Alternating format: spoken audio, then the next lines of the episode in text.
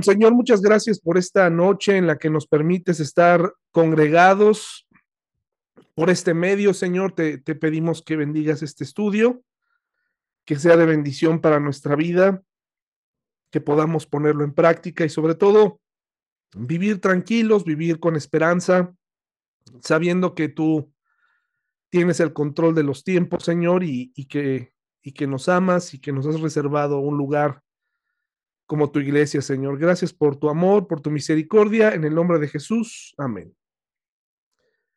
Buenas noches nuevamente a todos los que se incorporaron. Me conecté un poco más tarde porque me pidió varios eh, seguros aquí de verificación de identidad, pero ya estamos aquí y vamos a estudiar la parte número 14 del libro de Daniel. Así que les invito a ir al libro de Daniel. Y hoy, esta noche, he decidido comenzar leyendo em, una, una porción de un, de un libro que en algún momento sugerí eh, que, que, leyeran los jóvenes en la iglesia, pero creo que no, no, incluso hasta compraron los libros y Pablo me parece que sí lo terminó de, leer. El libro no es un libro teológico, no es un libro que se debe leer de manera literal, es una novela cristiana basada en la lucha espiritual eh, que se llama esta patente oscuridad. La parte 14 del libro de Daniel la he titulado Huestes Celestiales. Voy a leerles un fragmento del libro de esta patente obscuridad por Frank Peretti. Les invito a usar su imaginación y que pensemos un poco en, en ese mundo eh, que no vemos, pero que existe y del que hablaremos esta noche. Este mundo espiritual del que nos habla la Biblia y de donde ha salido, pues, de la imaginación de un hombre, eh, cómo, cómo funciona. Mm, obviamente, como les decía, es solo una novela y nos permite imaginar cómo pudiera ser. Se alejaron de la puerta y cruzaron el pequeño vestíbulo. En el tablero de anuncios que se veía en la pared se podían leer varias solicitudes, un pedido de víveres para una familia necesitada, una persona para ayudar a cuidar niños, oración por un misionero enfermo. Un gran rótulo anunciaba una reunión de negocios de toda la congregación para el viernes siguiente. En la pared opuesta, el tablero de registro de las ofrendas indicaba que la colecta había disminuido la última semana, igual que la asistencia de 61 a 42 personas. Avanzaron por el angosto pasillo, por entre las ordenadas filas de bancas de madera oscura barnizada, encaminándose hacia el frente del santuario donde un pequeño reflector iluminaba una rústica cruz que colgaba sobre el bautisterio.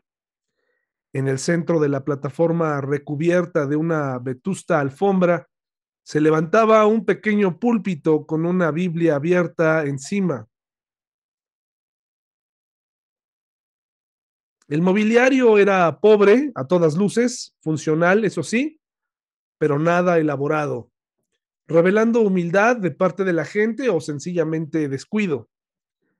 Entonces surgió el primer sonido en el lugar, un gemido suave, apagado, que procedía del extremo de la banca a la derecha, allí arrodillado en ferviente oración, con la cabeza apoyada en la dura madera de la banca y con sus manos juntas con evidente fervor, se hallaba un joven, tan joven que el rubio pensó en un principio joven y vulnerable. En su semblante se notaba todo, el mismo cuadro de dolor, sufrimiento y amor, sus labios se movían sin emitir ningún sonido, mientras que nombres, peticiones y alabanzas brotaban a raudales con pasión y lágrimas. No pudieron evitar quedarse contemplándolo por un instante, observándolo, estudiándolo, asombrados. El pequeño guerrero, dijo el de pelo negro. El rubio pronunció sus palabras en silencio mirando al contrito hombre que oraba. Sí, observo, observó, este es, ahora mismo está intercediendo delante del Señor por la gente, por el pueblo. casi todas las noches está aquí. Ante tal comentario, el hombre grande sonrió.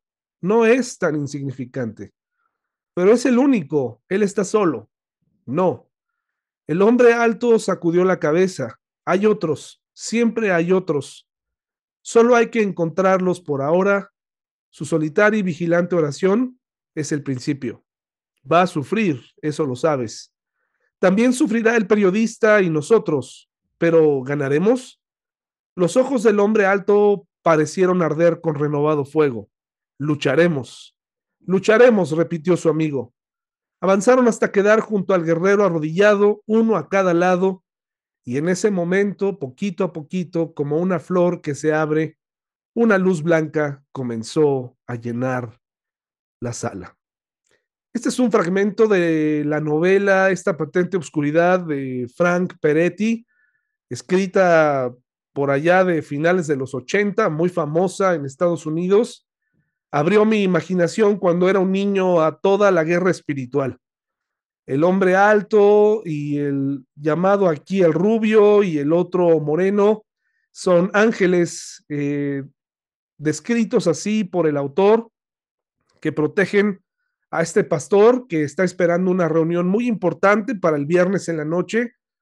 Y el libro nos va contando cómo la opresión diabólica está intentando destruir esta pequeña iglesia en un, en un poblado, un pequeño poblado llamado Aston, y cómo eh, los ángeles eh, luchan por ganar territorio y cómo los ángeles y cómo los demonios también se oponen y cómo hay una serie de demonios eh, como apatía, lujuria, etcétera, pereza, que hacen que algunos hermanos no lleguen a la iglesia para esa reunión del viernes tan importante.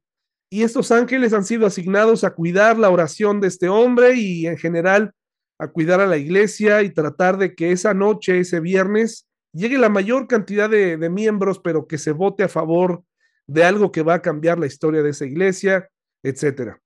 El periodista y otros personajes que hablamos aquí son parte de la historia del plan de Dios para salvar a Aston eh, y empieza todo en esta iglesia. Es una novela muy interesante eh, que nos da un panorama de cómo pudiera ser solamente desde la imaginación de un hombre, porque es todo lo que tenemos, la imaginación para estos, para estos temas y no debemos darle lugar desmedido a los ángeles, ni tratar de ver cosas donde no las hay, ni estarle buscando, ¿no? Eh, en cosas sobrenaturales a lo que no, eh, donde no existen, pero de que hay un lugar, un, un, mundo espiritual que tú y yo no podemos ver, pero que está ahí y que sí nos influye y que sí nos afecta y que sí eh, hay una lucha que tú y yo no podemos ver eh, es una realidad. Y por eso la Biblia en Efesios nos invita a protegernos con la coraza, ¿no? Con, con el yelmo de la salvación, etcétera, con toda la armadura del Señor. Les recomiendo esta novela, Frank Peretti, esta patente oscuridad. Dice Efesios 6:12, pues no luchamos contra enemigos de carne y hueso, sino contra gobernadores malignos y autoridades del mundo invisible, contra fuerzas poderosas de este mundo tenebroso y con espíritus malignos de los lugares celestiales. Eh, he platicado en otras ocasiones de cómo hemos vivido esta opresión eh, en, en nuestra vida diaria. No necesariamente que se muevan las cosas del lugar o que se caiga un cuadro, que sucedan cosas sobrenaturales a nuestro alrededor. No necesariamente eso a veces pasa que nos dejamos influir por el enemigo, por su ejército, y a veces decimos cosas, de por sí nuestra carne está todos los días ahí, presente, luchamos contra ella. En algunos casos hay algunos cristianos que han dejado de luchar contra su carne y le han dado rienda suelta y, a eso agréguenle la lucha espiritual a veces tenemos aliados del enemigo en nuestra propia casa que nos dicen cosas que simplemente nos sorprenden. E identificamos que no es en sí nuestro familiar, sino las fuerzas que están detrás de él y no necesariamente que estén poseídos, sencillamente que se dejan usar. Hay momentos en nuestra vida de tanta hostilidad, de tanta confusión, incluso alrededor de los que se llaman aliados nuestros, que nos sorprende su comportamiento y la única forma de explicarlo es que se han dejado influir por el enemigo, han rendido sus vidas y han dejado a un lado su crecimiento espiritual y han descartado totalmente que hay una lucha espiritual por su mente. Si ya su alma está, está segura con el Señor, hay una lucha por la mente. Por eso es que vemos tantos problemas y tantos desacuerdos y tantas familias divididas, porque la mitad de la familia está buscando a Dios y la otra está buscando agradar al mundo. Sin darse cuenta le ha dado entradas. Más que ver una película de terror en estas fechas, celebrar o no el Halloween, participar o no en un disfraz o en una festividad así, eh, nos damos cuenta que le hemos dado entrada al diablo desde hace mucho tiempo en nuestra, a nuestra vida, en nuestra casa, por los resultados que tenemos. El libro de Daniel nos muestra esa lucha espiritual y estas visiones que Daniel tiene nos permite acercarnos un poquito más en la orillita, asomándonos a lo que pudiera ser esta batalla. El capítulo 10 de Daniel es la primera parte de la última parte después de las 70 semanas que estudiamos la semana pasada, que le pido a Dios haberles explicado bien, ahora empieza la primera parte de esta visión del final de los tiempos y comienza con la visita de un mensajero especial que no se identifica, pero que la mayoría, ah, bueno, y aquí eh, se, se dividen las opiniones. Unos dicen que es eh, una teofanía, que es la presencia de Dios mismo en, en un hombre. Algunos dicen que es Jesús y otros dicen que es el ángel Gabriel. Yo en lo personal me inclino más porque es un ángel común y corriente debido a que este ángel pide ayuda. Ya lo veremos más adelante. Se aparece un hombre de apariencia imponente. Vayamos al libro de Daniel capítulo 10, por favor. Dice así. En el tercer año del reinado de Ciro de Persia, Daniel, también llamado Beltzazar, tuvo otra visión Comprendió que la visión tenía que ver con sucesos que ciertamente ocurrirían en el futuro, es decir, tiempos de guerra y de grandes privaciones. Cuando recibí esta visión, yo, Daniel, había estado de luto durante tres semanas enteras. En todo ese tiempo no comí nada pesado, no probé carne ni vino, ni me puse lociones perfumadas, hasta que pasaron esas tres semanas. El 23 de abril, mientras estaba de pie en la ribera del gran río Tigris, Levanté los ojos y vi a un hombre vestido con ropas de lino y un cinto de oro puro alrededor de su cintura. Su cuerpo tenía el aspecto de una piedra preciosa.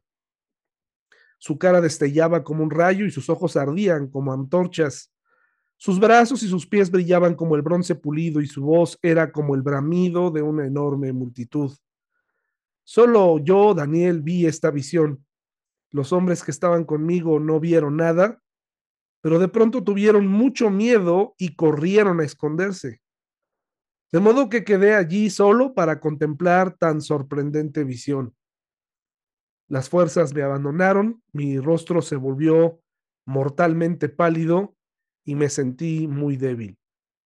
Entonces oí que el hombre hablaba, y cuando oí el sonido de su voz me desmayé y quedé tendido con el rostro contra el suelo. En esta primera parte tenemos la introducción, en primer lugar, a cómo se sentía Daniel antes de recibir la visión y cómo se sintió durante y después de la visión. Más o menos habían pasado 72 años después de su deportación para este momento. Y cuando recibe esta visión en el cerca del en la ribera del gran río Tigris, es muy seguro que él andaba haciendo alguna diligencia administrativa por ese rumbo quedó sin fuerzas al recibir la visión. Justo como Isaías, cuando miraba o recibía de parte de un ángel alguna visión, él se sentía inmundo. O el mismo Saulo camino a Damasco, que se quedaban impresionados y sin fuerzas. Nadie ha visto a Dios, hermanos y hermanas. Nadie lo ha visto. Hemos visto algo que probablemente la Biblia eh, y Dios en su misericordia antromorfismos, ¿no? De Dios, es decir, cuando él habla de que vimos, eh, que Moisés vio su espalda, por ejemplo, ¿no? Eh, pero Dios, eh, nadie ha visto a Dios y, ha quedado vivo. Hay una gran diferencia entre un ser humano y Dios. Pero Dios tiene sus maneras y delante de alguna manifestación que viene de parte de Él, queda totalmente rendido a sus pies. Vivimos eh, en una época en donde eh, las personas cristianas de ciertas denominaciones creen que el Espíritu Santo es una especie de poder que está como encapsulado, como una especie de poder especial que recibe o que tiene un superhéroe y que de pronto se da cuenta que lo tiene y lo aprovecha y lo esparce y lo dispara. Muchos pastores han aprovechado a lo largo de los años para hacer trampa con ese supuesto poder y con la necesidad de muchos corazones en el mundo de consuelo y de sanidad. Con el tiempo, muchos pastores que han dicho desde un púlpito o que han proclamado sanidad, han tenido que desmentir estos milagros o incluso los periódicos locales o internacionales han visitado a las diferentes personas que participaron en estos rallies de sanidad y han descubierto que esas personas o murieron o siguen enfermos. Pero la emoción del momento y los riesgos que en ese momento se tomaron personas con lesiones serias, con collarín, que si se quitaban el collarín iban a quedar inmóviles por siempre, tienen una tremenda explosión de adrenalina en ese momento, miles de personas mirándolos, y de pronto su cuello funciona para solamente unas horas después volver al estado en el que estaba. La mente es poderosa y el corazón del hombre es sucio y perverso. El Espíritu Santo no es un poder. El Espíritu Santo es Dios. Y cuando Dios se presenta de esta manera, hermanos y hermanas, tumba a las personas literalmente. Las deja ciegas como a Saulo. No hace espectáculos a través de un hombre, como lo hemos visto en los últimos años. Nos acercamos en las próximas semanas hablar del Espíritu Santo, una doctrina poco estudiada y poco entendida entre nosotros. Para vergüenza mía la digo, porque así como desconozco, también puedo reconocer que hay muchas cosas y aspectos del Espíritu Santo que no he aprovechado porque no, no sé qué, qué puede hacer por mí. Qué triste, ¿no? Pero lo que sí sé es que no hace espectáculos ni monta espectáculos temporales que brotan del saco de un pastor o de la mano de un pastor que humilla a la persona que pasa al frente. Cuando Dios se presenta, la persona realmente se humilla una ocasión en la que un hombre se paró en una iglesia conservadora hablando una lengua extraña que nadie sabía. El pastor de la iglesia desde el púlpito lo cayó, le hizo que se callara, le dijo que, que guardara silencio. La persona que estaba hablando en estas lenguas extrañas le reclamó y le dijo, ¿cómo se atreve a callar al Espíritu Santo de Dios?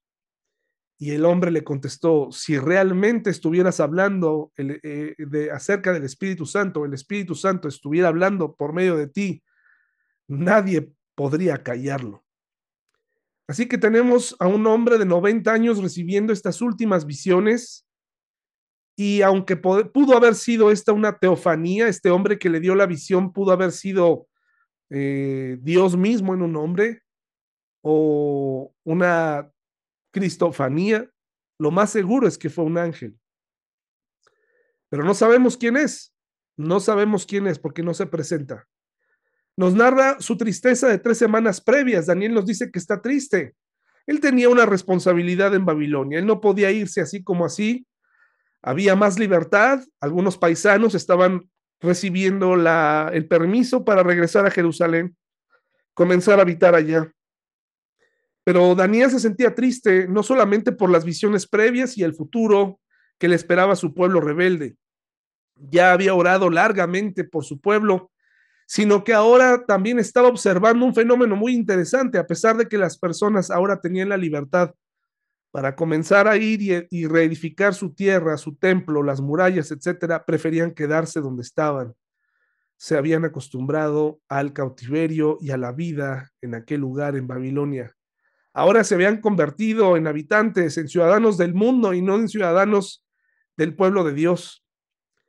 Daniel eh, prácticamente es de donde está, tirado, humillado delante de Dios, no sabe qué hacer, temblando, sintiéndose mortalmente pálido, como dice el versículo 8. Entonces un hombre, este hombre del que hablamos, lo toca y le dice algo tremendo, hermanos, que está en el versículo 10. Y es la tercera vez que Daniel recibe este ánimo de parte de Dios. Y ese ánimo fue en ese momento, en el versículo 10, una mano me tocó y aún temblando me levantó y me puso sobre las manos y las rodillas. Entonces el hombre me dijo, Daniel, eres muy precioso para Dios. La reina Valera dice, eres un varón muy amado. Así que presta mucha atención a lo que tengo que decirte. Ponte de pie porque me enviaron a ti. Cuando me dijo esto, me levanté todavía temblando. Y luego viene uno de esos versículos muy interesantes que revelan algo que probablemente tú y yo andamos buscando cuando queremos que Él conteste nuestra oración. Nos preguntamos por qué Dios no contesta nuestras oraciones, por qué no nos da lo que pedimos, ¿Por qué nos rompe el corazón de ese familiar eh, duro? ¿Por qué no nos provee de alguna otra o bien material que nos permita o que nos facilite la vida? O cosas más profundas como que Él venga o, o que nos dé salud sobre una enfermedad. Entonces este ángel le dijo, no tengas miedo, Daniel, desde el primer día que comenzaste a orar. Y usted sabe que Daniel comenzó a orar desde hace mucho, mucho tiempo mucho antes de llegar a Babilonia, él ya tenía este hábito. Un hábito así no se aprende en Babilonia, hermanos y hermanas. Es verdad que las pruebas nos enseñan a orar, pero es mejor aprender fuera de la prueba y no dentro de ella. Si nuestros hijos aprenden a orar en casa cuando todo está tranquilo, van a poder orar cuando todo esté de cabeza allá afuera. Daniel no aprendió a orar en la tranquilidad, en, un lugar en Babilonia, cuando estaba siendo eh, cuestionado por su fe. Él, él ya traía esa convicción de orar. Sus padres se lo habían enseñado. Por eso resistió, a diferencia de muchos otros jóvenes que sin duda decidieron tomar otro rumbo. Por eso Dios a través de este hombre le dice, no tengas miedo, Daniel, desde el primer día que comenzaste a orar, para recibir entendimiento y a humillarte delante de tu Dios, dos elementos que a veces no están en nuestras oraciones. Pedirle a Dios entendimiento. Queremos respuestas, queremos que nos diga qué está pasando, pero no queremos poder comprender por qué me está pasando algo, ¿no? No queremos que nos, nos dé la respuesta de por qué yo merezco esto. Queremos que nada más me lo diga y ya. Pero en la oración tenemos que combinar el entendimiento y pedirle a Dios, dame entendimiento. ¿Qué, qué quieres que yo haga, Señor? Y empezar a hacer, eh, tomar decisiones eh, apropiándome de lo que dice su palabra, apropiándome de lo que Dios dice a través de hombres y mujeres sabios, o incluso a través de lo que yo puedo ver en la vida de otros que están fracasando o que han fracasado. Pedirle entendimiento a Dios nos da dirección en un mundo complicado del que hemos estado hablando los últimos dos domingos, en el progresismo, el movimiento progresista. Señor, ayúdame a entender para poder explicar, para poder amar. Y después algo muy importante, y a humillarte, dice la palabra de Dios. La humillación para muchos es, está fuera de nuestro vocabulario. ¿Cómo me voy a humillar? Yo no me humillo delante de nadie, a mí nadie me humilla. Pero aquí es ofrecerle a Dios este sacrificio, eso es lo que soy, aquí estoy, yo sé que no soy nada, me humillo delante de ti, tú pudieras decirme que no, tú pudieras destruirme en este momento, pero me humillo delante de ti porque sé que eres un Dios de amor y que puedes responder a mis dudas. Por eso recibe esta respuesta directamente desde el momento que comenzaste a orar para recibir entendimiento y a humillarte delante de tu Dios, tu petición fue escuchada en el cielo. He venido en respuesta a esa oración. Imagínense que Dios eh, nos contestara de esta manera. En primer lugar, creo que nos moriríamos de miedo al ver cómo un cuarto se ilumina, ¿no? Y un ángel llega. Pero que nos dijera, estoy aquí porque un día empezaste, desde el día en que te humillaste y empezaste a orar en serio, y empezaste a, tomar tu fe en serio, estoy aquí para darte respuesta respecto a la petición de tu hijo o de tu hija. Te voy a decir qué va a pasar con ella. Te voy a decir qué va a pasar con tu economía. Te voy a decir qué va a pasar con tu iglesia. Te voy a, te voy a decir qué va a pasar con, con tu salud. Imagínense nos está dando aquí algo muy interesante en qué pensar. con qué actitud nos acercamos a Dios. A diferencia de los charlatanes que vemos en el mundo que realmente no pueden sanar y que mediante argucias hacen que la gente crea esto. Cuando una persona no es sanada, le dicen que le faltó fe y que por eso regresó a la enfermedad, como si fuera un juego macabro de Dios. Eso no funciona así, hermanos y hermanas. Dios quiere sanar definitivamente nuestra salud espiritual primero, y si Él quiere, Él va a efectuar un milagro. Pero lo más importante, primero que nada, es orar por entendimiento y luego humillarnos. Hay personas que pasan años en su fe y siguen sin entender o siguen cuestionándose cosas o siguen sin querer ver por qué están como están. Y es muy probable que la gente afuera pueda darse cuenta de lo que está pasando menos ellos. No oran con por entendimiento, oran con necedad, aferrándose a, esa necedad de seguir adelante con sus planes, con sus sueños, con lo que creen que es correcto. Y luego vemos en la imagen una, esta, esta imagen, esta diapositiva la encontré realmente en el catálogo que tiene esta aplicación en donde hago las presentaciones y fue muy elocuente, ¿no? Fue muy gráfica, ustedes la ven ahí. Es un hombre con en sus que sus brazos son alas y está protegiendo algo, una ciudad, está de rodillas protegiendo una ciudad. Vamos a ver qué nos dice Daniel 10 del 13 al 20. Pero durante 21 días el espíritu príncipe, ponga en su mente por favor esta, esta frase, estos enunciados. Días, durante 21 días el espíritu príncipe del reino de Persia me impidió el paso. Entonces vino a ayudarme Miguel, uno de los arcángeles, y lo dejé allí con el espíritu príncipe, otra vez el espíritu príncipe del reino de Persia. A mí este término me hacía bolas porque me parece que en la Reina Valera dice el rey de Persia. Pero aquí eh, no recuerdo bien, pero aquí aparece bastante bien, dice el espíritu príncipe del reino de Persia. ¿A qué se refiere? Ahora estoy aquí para explicar lo que le sucederá en el futuro a tu pueblo, porque esta visión se trata de un tiempo aún por venir. Mientras me hablaba, bajé la vista al suelo sin poder decir una palabra. Entonces el que se parecía a un hombre me tocó los labios y abrí la boca y comencé a hablar. Le dije al que estaba de pie frente a mí, estoy muy angustiado a causa de la visión que tuve, mi Señor, y me siento muy débil. ¿Cómo podría alguien como yo, tu siervo, hablar contigo, mi Señor? Mis fuerzas se han ido y apenas puedo respirar. Entonces el que se parecía a un hombre volvió a tocarme y sentí que recuperaba mis fuerzas dice la reina Valera, príncipe del reino de Persia, muchas gracias. Y esto nos puede hacer un poco de bolas y por eso les recomiendo usar otras versiones de la Biblia porque eh, nos ayuda a ampliar. Porque aquí le agrega el espíritu príncipe y en la reina Valera dice el príncipe del reino de Persia, pareciera que está hablando de una, de una persona de carne y hueso eh, en la reina Valera cuando dice príncipe del reino de Persia, pero la, nueva traducción viviente dice mm, el espíritu príncipe del reino de Persia. Luego dice, hermanos y hermanas, el 19, no tengas miedo, dijo, porque eres muy precioso para Dios, que tengas paz, ánimo y fuerza. Mientras me decía estas palabras, de pronto me sentí más fuerte y le dije, por favor, háblame, Señor mío, porque me has fortalecido.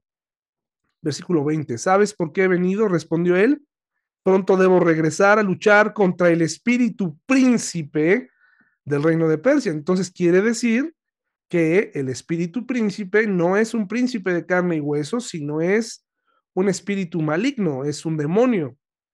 Dice, y después de eso vendrá el espíritu príncipe del reino de Grecia. Entonces tenía que enfrentarse con dos espíritus, ¿de acuerdo? Ahora, si ustedes leen el 21 que está ahí, mientras tanto te diré que está escrito en el libro de la verdad, Nadie me ayuda contra esos espíritus príncipes, a excepción de Miguel. ¿Y quién es Miguel? El arcángel Miguel, el espíritu príncipe de ustedes. Es decir, Miguel, el arcángel Miguel, tiene una responsabilidad en el cielo mm, bueno, no en el cielo, en, eh, dada, dada por el cielo, pero en la tierra para proteger a Israel. El arcángel Miguel está protegiendo o está a cargo de Israel. A lo mejor usted piensa, bueno, pues no lo protegió últimamente en este nuevo ataque que recibió de Hamas eh, desde la franja de Gaza, donde les dieron por todas partes y violentaron el domo de hierro. Eh, recuerde que esto está permitido por Dios, este, esta lucha está permitida por Dios y llegará una persona que ponga orden en ese sitio eh, ahorita hay una guerra, no solamente allá físicamente muy triste, sino también en redes sociales. La gente que apoya a Palestina es criticada. Parece ser que todos tendrían que apoyar a Israel. Pero los que somos cristianos tenemos que observar, tenemos que ver, orar por Israel, pero también orar por los palestinos que están muriendo. Al final lo importante es que Dios eh, siga efectuando su plan para que un día el pueblo de Israel y en general todo el mundo puedan venir a sus pies. Vayamos por favor a Apocalipsis 12 del 7 al 9, hermanos y hermanas, para comprender y ver un poquito más que esta lucha espiritual no solamente está siendo mencionada en el libro de Daniel, sino que hay otros episodios en otros lugares de la Biblia. Apocalipsis 12 del 7 al 9.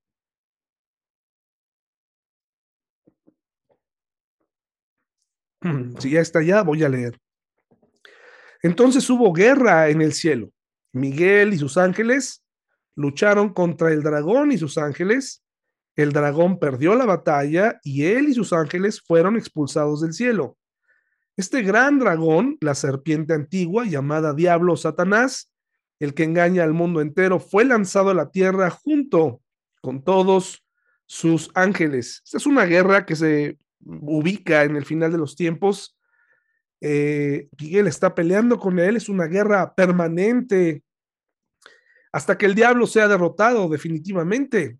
Si ustedes hacen unas páginas atrás, encontrarán eh, que esta lucha es constante. En el libro de Judas es un librito pequeño de tan solo una hoja, un capítulo, pero que encierra también grandes verdades. Judas, versículo 9. Dice, pero ni siquiera Miguel, uno de los ángeles más poderosos, eh, uno de los ángeles se atrevió a acusar al diablo de blasfemia, sino que simplemente le dijo que el Señor te reprenda. Esto ocurrió cuando Miguel disputaba con el diablo acerca del cuerpo de Moisés. Misterios que la Biblia nos permite tener, que un día entenderemos. Ahorita nos dejan con dudas porque no sabemos por qué estaban peleando por el cuerpo de Moisés. Estaríamos especulando nada más, pero creo que la Biblia en estos, en estos momentos, en estos episodios, Dios permite que estén ahí para que podamos darnos cuenta de que hay una lucha eh, eh, en un mundo que no vemos. Ahora les invito a Gálatas, eh, perdón, a Efesios 2.2, porque algunos eruditos piensan que esta batalla se debe es una batalla justo antes de la gran eh, tribulación y algunos atribuyen que esta batalla que acabamos de leer en, el cielo, en Apocalipsis, se, se, deberá a que la Biblia identifica al diablo como el príncipe de la potestad del aire, o sea, en la atmósfera. Dice Efesios 2.2. Vivían en pecado igual que el resto de la gente, obedeciendo al diablo, el líder de los poderes del mundo invisible, quien es el espíritu que actúa en el corazón de los que niegan se niegan a obedecer a Dios. Pero si leemos en la Reina Valera y en la traducción normal, está hablando el príncipe del aire. Entonces también a esto se le debe, hermanos y hermanas, si pudiéramos explicar, porque hay muchas cosas que se ven en el cielo a veces como distractores y que están ahí, que eh, hay un mundo espiritual en medio de todo esto. Y, vemos aquí cómo eh, los eruditos piensan, ¿por qué hay esta pelea entre, entre Miguel y el diablo en el cielo, en la atmósfera? Algunos eruditos piensan, debido al traslado de la iglesia hacia el cielo, algunos afirman que esa batalla, eh, Satanás intentará detener el paso del traslado de la iglesia de la tierra al tercer cielo y que esta batalla se deberá a eso. Pero no tenemos más versículos y es solamente una especulación. Lo que sí sabemos es que el diablo ha sido derrotado ya de antemano y que la iglesia se encontrará con su Dios en el momento adecuado. Pero es interesante saber lo que está ocurriendo. Regresemos a Daniel, por favor, nuevamente. Daniel 10, por favor.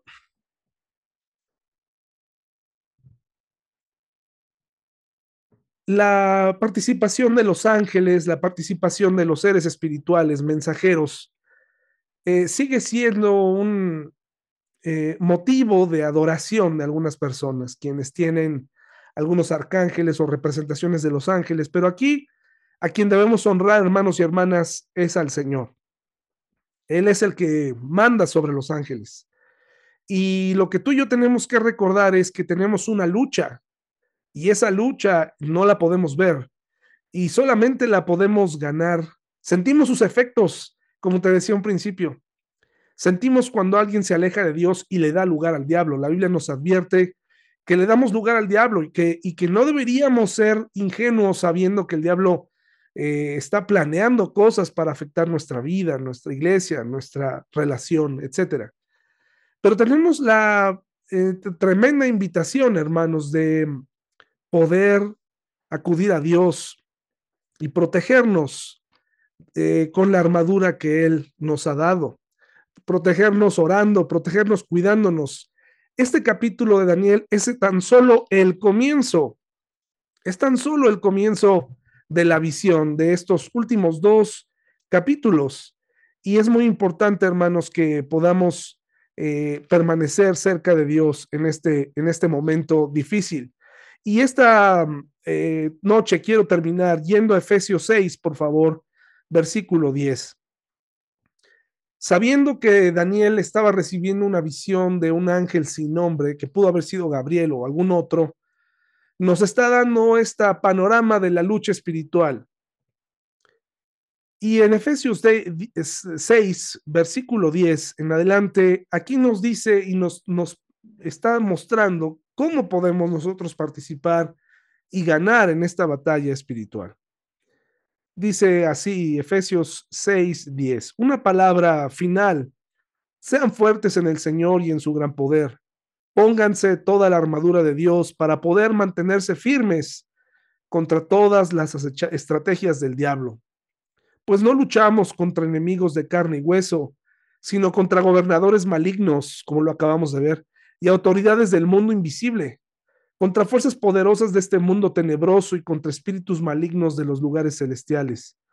Por lo tanto, pónganse todas las piezas de la armadura de Dios para poder resistir al enemigo en el tiempo del mal. Así después de la batalla todavía seguirán de pie, firmes. Defiendan su posición poniéndose el cinturón de la verdad y la coraza de la justicia. Pónganse como calzado la paz que proviene de la buena noticia a fin de estar completamente preparados. Además de todo eso, levanten el escudo de la fe para detener las flechas encendidas del diablo. Pónganse la salvación como casco y tomen la espada del Espíritu, la cual es la palabra de Dios.